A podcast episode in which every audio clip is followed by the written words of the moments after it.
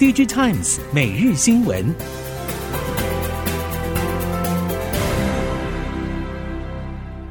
听众朋友好，欢迎您再度收听 DigiTimes 每日新闻，我是谢美芳，带您关注今天的科技产业重点新闻。首先关注。苹果在一月份推出全新一代智慧音响产品 HomePod，虽然外观和之前没有太大差别，官方新闻稿持续强调音质、Siri 功能以及智慧家庭等特点。不过这一次 HomePod 卷土重来，时机点就选在对手休兵阶段。根据 TechCrunch 的报道，苹果第一代 HomePod 在二零一八年推出。当时智慧家庭市场，苹果已经算是后发者，而且采行策略和亚马逊、Google 等两大对手并不相同。苹果在这个时间点推出新款 HomePod，就有如趁着亚马逊、Google 正在休息时鸭子划水一般。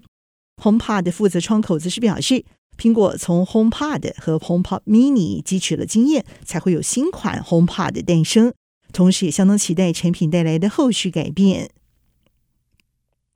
IBM 日前正式揭晓名为 Vela 的人工智慧 AI 超级电脑。这台超级电脑设计成云端原生系统形式，采用包括 X86 晶片、NVIDIA GPU 以及以太网络界面控制器在内的业界标准硬体，已经投入 IBM 旗下所有基础模型研究以及开发工作中。而综合 VentureBeat 以及富比士报道。Vela 所采用的是 X 八六商品化硬体，避免使用昂贵网络互联技术。在这个特点上，和其他高效能运算 HPC 系统中经常见到的经过特殊设计、价格高昂的配备，则是有很明显的不同。全球 ARM 架构 NB 出货市占率持续扩大，预估二零二七年底会达到百分之二十五，同时将因此侵蚀包括英特尔以及超微在内的处理器市占率。预估英特尔损失最大，五年内会遭受 ARM 架构 NB 瓜分将近一成左右市占。即便如此，到二零二七年，预估英特尔仍然将掌握全球 NB 处理器有六成左右的出货市占。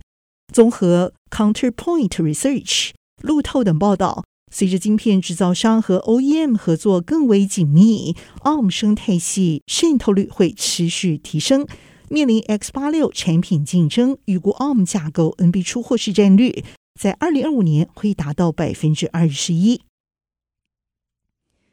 经过疫情以及地缘政治等纷扰因素所冲击，半导体工业安全已经成为国家重大战略。而印度则是希望把区域化生产趋势当道之际，来达到半导体自给自足的目标。Counterpoint 表示，随着整个半导体产业链加速脱钩，不再只仰赖少数国家，印度海内外业者在印度的投资会增加，趋势至少持续十年。印度晶片自给率有机会上看百分之三十。美国福特宣布，计划在美国密西根州独自建造一家电池厂，技术则是由中国宁德时代授权支援。供应链业者对此表示，这是美中合作区域化代表效应，渴望在锂电池产业新明发展。因此，福特和宁德时代的这一起合作事件，称得上是一反以往合资建厂的策略，改采由在地业者独资，有效去除美中贸易之间的争议。因为涉嫌参与中国大陆间谍气球项目，最近遭到美国商务部列入黑名单的六家中国实体当中，包括了一家开发反无人机系统以及飞艇之类产品的中国国有集团企业一部分。彭博报道，中国电子科技集团公司第四十八研究所是美国商务部在今年二月十号列入出口黑名单六家公司和研究所之一。美国商务部表示，这六家公司被列入了实体清单，原因就在于和中国人民解放军太空计划是有关的。根据中国官媒报道显示，中国电子科技集团早就研发监控气球。新华社二零一七年报道指称，该集团第三十八研究所曾经研发一个配备雷达、影像监控设备和其他技术的气球。上海日报二零一八年底则是报道表示，该研究所帮助研发一个三十二公尺长的飞艇，长度和波音七三七五百客机是差不多的，可以装载最多重达两百二十公斤的设备。有鉴于大宗消费性电子需求状况，在上半年普遍都还看不到转好的迹象。部分悲观意见则是认为，手机 NB 应用会有部分长料 IC，恐怕库存去化要一路延续到 Q3。市场目前都期盼哪些应用可以在第一时间就恢复正常的出货？WiFi 主晶片就是重点应用之一。台系业者包括联发科、瑞昱等都表示，短期之内 WiFi 主晶片确实有急单的效应，订单能见度相对是明朗的。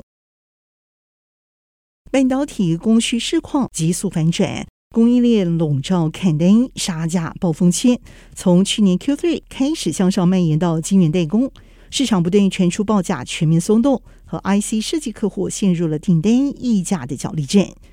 晶圆代工一直表示，确实因为客户砍单，使得产能利用率大跌。不过，晶圆代工厂实力差距相当大，价格策略因应则是大不相同。其中有多家二三线厂已经大降代工牌价，不过台湾三大厂代工牌价还是选择不动，改转为台面下按客户和订单规模不同而释出优惠。预期包括台积电、联电、世界先进全年代工价将持续走稳。而营运则是先低后高。随着砍单、杀价等冲击逐步淡化，目前仍然处于库存去化低谷的半导体产业链，黑暗隧道中终将见到曙光。终端产品库存去化加快，PC、手机虽然比较慢，不过 TV 已经看到需求回升，车用伺服器需求则是持续小增。不过，目前由于库存去化暴风圈仍然存在，市场已经频传，晶圆代工面对砍单压力、产能利用率崩跌危机之下，不得不接受 IC 设计客户降价的要求，也使得连涨两年的代工报价已经是全面松动。国际科研合作上，台湾确定会深化和美国、德国、法国和中东欧国家的交流关系。台湾官方在二零二一年十月就已经有代表团前往斯洛伐克考察，台湾官方也随即开放台湾学界申请前往斯洛伐克科学院的量子科技研究中心 SAS 做理论和先进量子相关科学研究。